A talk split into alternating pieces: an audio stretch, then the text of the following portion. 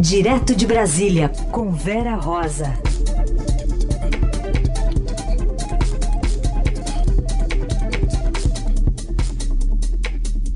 Vera que está com a gente nessas duas semanas nas férias da Eliane Cantanhede. Oi, Vera, bom dia. Oi, bom dia, Raíssen. Bom dia, Carolina. Bom dia, Vera. Começar falando sobre a notícia né, do dia, essa investigação em endereços ligados ao presidente do PSL pela Polícia Federal, né, Luciano Bivar, que deve esquentar ainda mais essa briga dentro do partido. Até porque a gente sabe que a Polícia Federal ela é, não pode começar uma investigação por conta de uma relação ruim entre política, né, entre governo e partido, mas chama atenção esse timing da operação, né, numa crise grande dentro do partido do presidente. Pois é, Carolina. Aqui em Brasília, os deputados, os parlamentares mais ligados ali ao presidente do PSL, deputado Luciano Bivar, é, já veem isso como uma retaliação em meio a toda essa, essa briga entre com o presidente Jair Bolsonaro. Lembrando que o PSL é o partido do presidente Jair Bolsonaro. Hoje de manhã, agentes da Polícia Federal é, cumpriram mandados de busca e apreensão em endereços ligados ao Bivar é, foram autorizados pelo Tribunal Regional de Pernambuco e fazem parte de uma investigação de esquemas de candidaturas laranjas, candidaturas femininas, na eleição do ano passado. É, é são candidaturas que teriam sido usadas para desviar, é, segundo, a, segundo o inquérito, para desviar recursos do, do fundo eleitoral nas eleições do ano passado. Lembrando que isso ocorre também duas semanas depois do Ministério Público denunciar o ministro do Turismo, é, atual ministro do Turismo, Marcelo Álvaro Antônio, que na época, em 2018, era presidente do, do PSL em Minas Gerais, também por um esquema de candidaturas chamadas laranjas.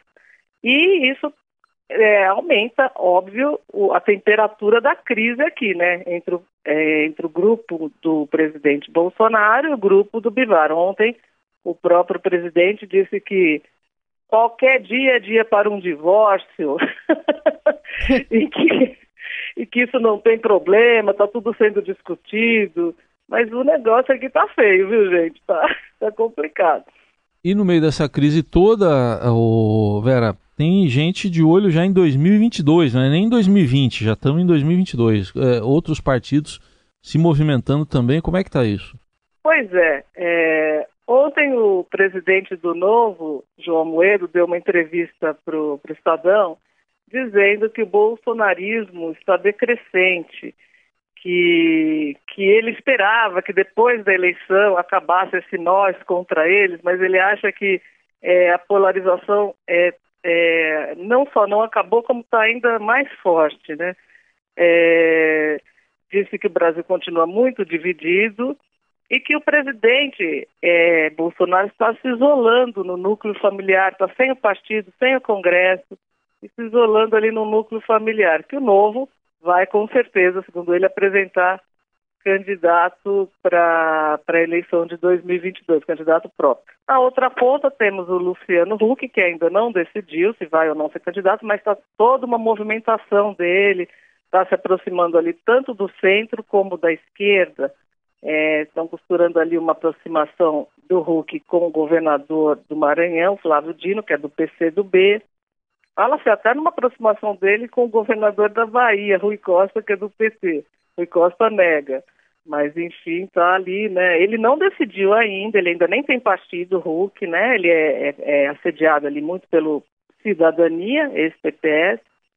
Mas é, é uma movimentação toda nesse cenário, né? Tem ali o Ciro Gomes, é, que também quer trazer o Flávio Dino, quer que o Flávio Dino, que é do governador do Maranhão, se filie ao PDT, Flávio Dino que é hoje do PCdoB.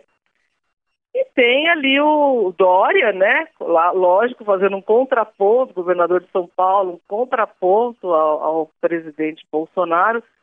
O presidente Bolsonaro, curioso dessa história, Carolina e Heisen, é que é, em janeiro desse ano, o, o Dória é, que estava conversando com o Bolsonaro, ali os dois iam para fora de Davos, e o Bolsonaro falou para ele o seguinte: Olha, você não se preocupe, é, que uh, eu vou deixar guardada a minha cadeira para você, viu? Isso em janeiro. Só, é só isso. Só isso, né? É, vocês lembram que o Dória estava naquela questão do Bolsodória na sim, campanha, sim. né? Tinha o Alckmin de candidato, mas ele deixou lá o Alckmin e em São Paulo tinha o Bolsonaro. Ele apoiava, na verdade, ele apoiava o Bolsonaro. E o, nessa conversa em janeiro, até ali, tava, os dois estavam só amor, né? E o Bolsonaro disse assim, não, eu vou deixar a cadeira em 2022 para você. Depois disso começou uma, uma brigalhada e agora o Dória só atua mesmo como, como contraponto ao Bolsonaro.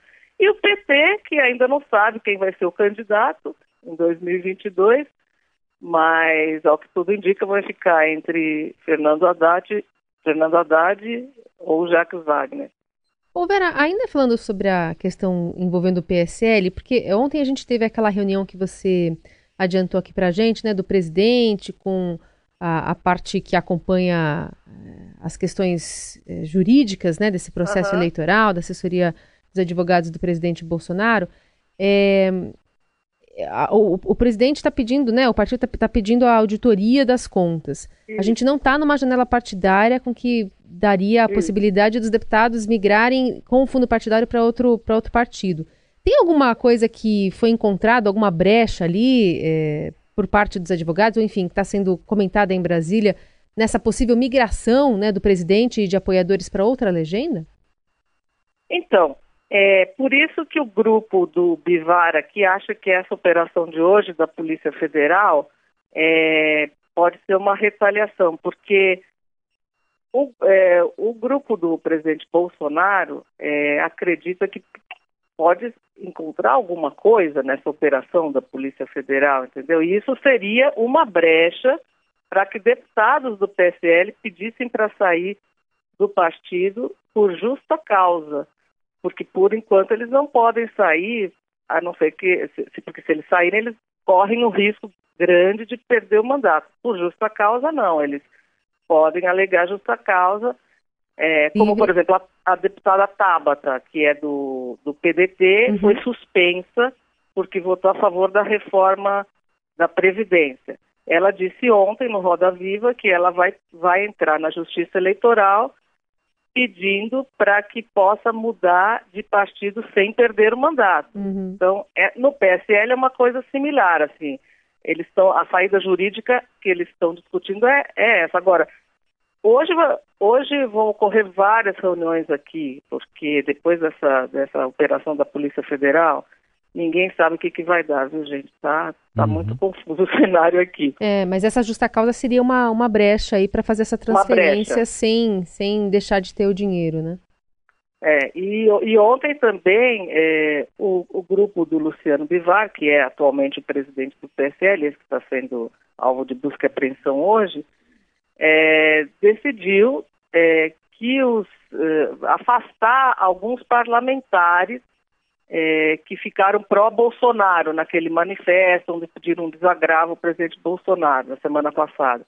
Afastar de comissão, não expulsar, não é nada disso. Afastar de funções partidárias, cargos em comissões, cargos na direção do partido.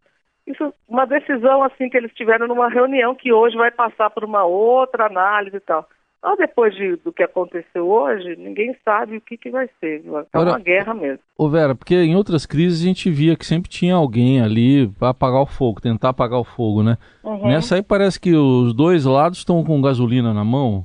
Pois é, pois é, pois é. No começo, a gente viu que o Flávio Bolsonaro, que é o senador, filho do primogênito ali do presidente Bolsonaro, tentou ali, conversou, conversou com o Bivar, conversou ali com a cúpula, tentou, mas o, o negócio atingiu tal proporção de desgaste que os dois lados estão se atacando, né? O, o Major Olímpio ataca os filhos, os filhos atacam o Major Olímpio, que, que também está ali no meio do fogo cruzado. Então, assim, a gente não está vendo uma.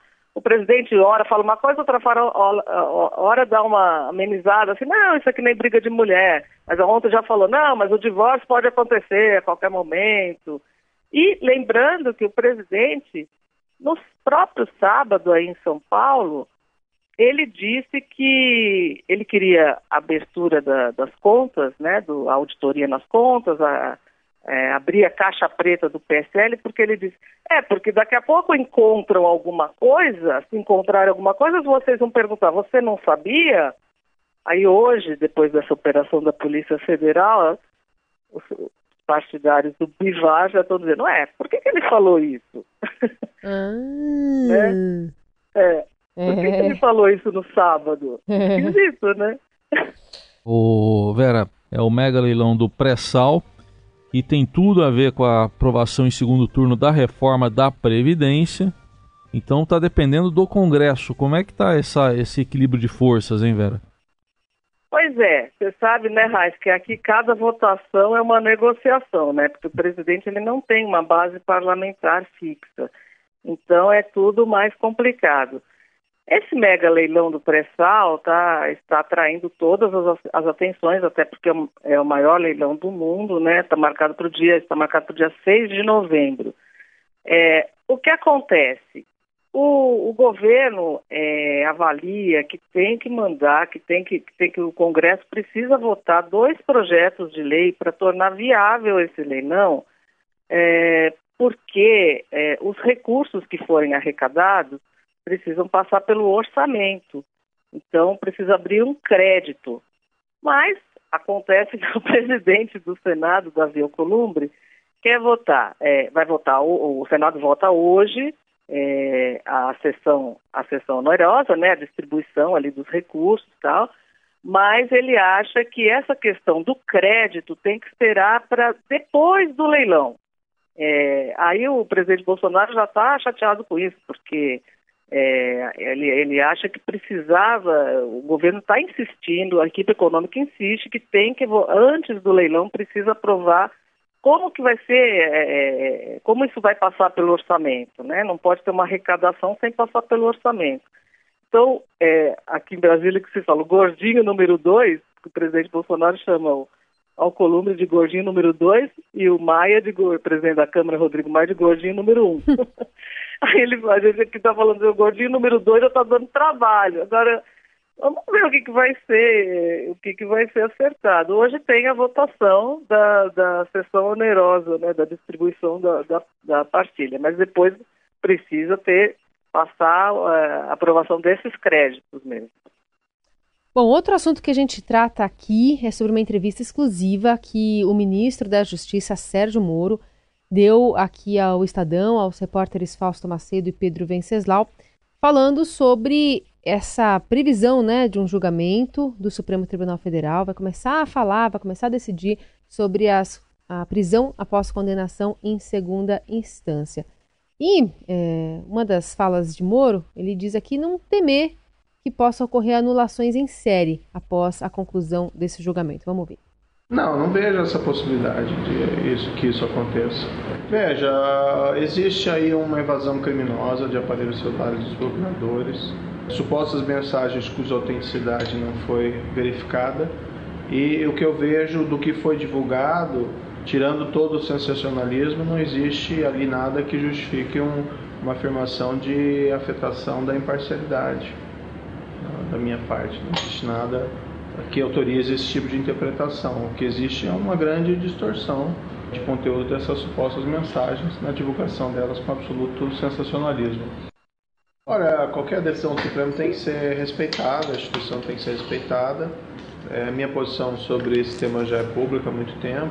Foi um grande avanço institucional, na minha compreensão, os precedentes do Supremo desde 2016, da lavra do ministro Teori Zavascki, admitindo a execução em segunda instância. Afinal de contas, o processo tem que ter começo, meio e fim. É, então, a minha posição é favorável à atual jurisprudência.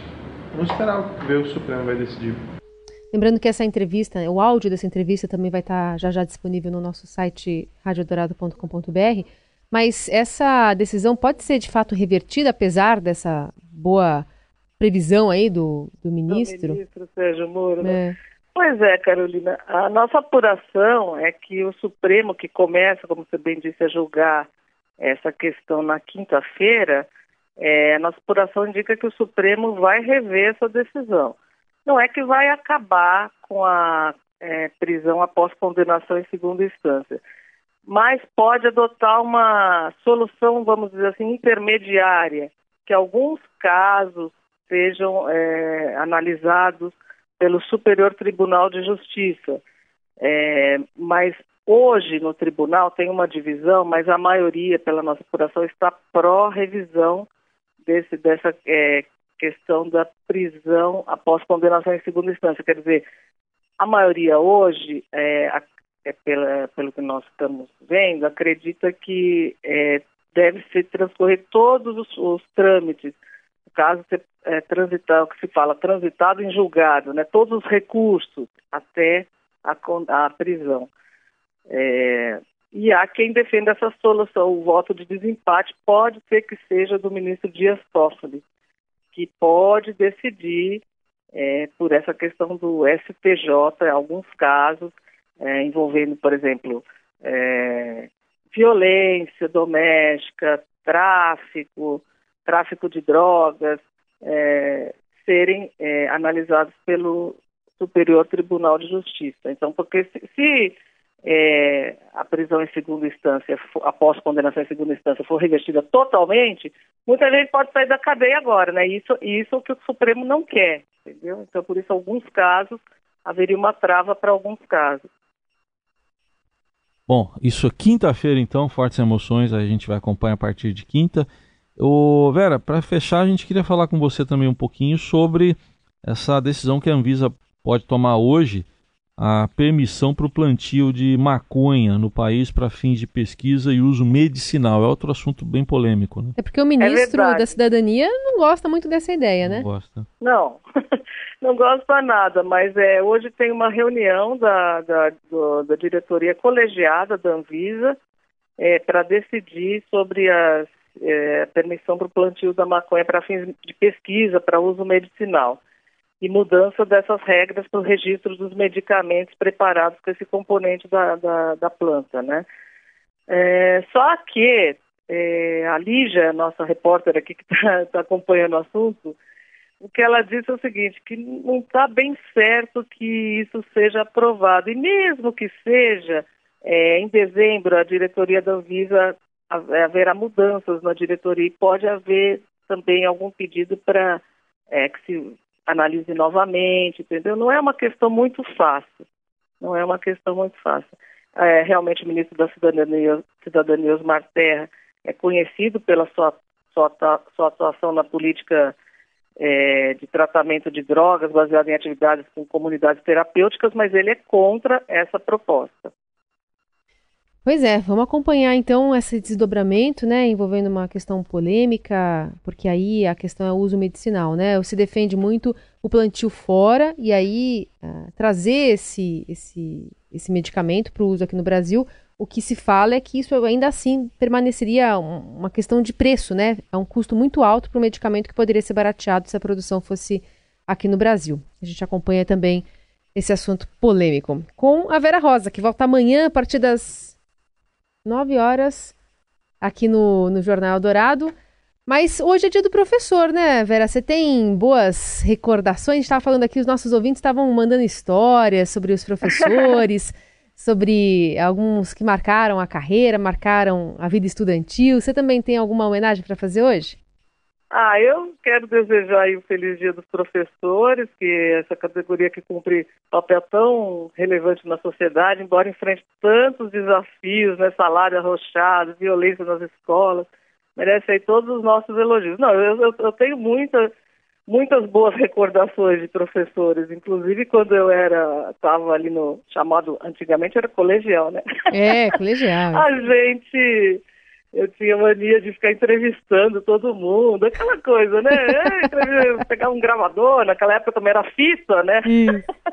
fita cassete, ficava entrevistando. Era trabalho de escola, mas eu já ficava, já dava um jeito de fazer coisa de entrevista. Aí eu tive uma professora que falou para mim, Vera, você tem que ser jornalista. Que bacana, que bacana. É. Tava contando mais cedo que também um professor que gostava das minhas redações no colegial. Uhum também falou assim: por que você não tenta ser jornalista? Ah, você é bem criativa nas redações e tal. Ele era bem rígido ali na correção, era professor de literatura também. E aí uhum. é assim, né, que a gente vai catando umas pistas, né, para escolher nossa profissão, é né? incrível né, isso, né? É incrível. muito legal. Bem, nossa homenagem aos professores nesse dia 15 de outubro. Vera, obrigada, viu? Até amanhã. Obrigada, tchau. até amanhã para vocês. Tchau, tchau.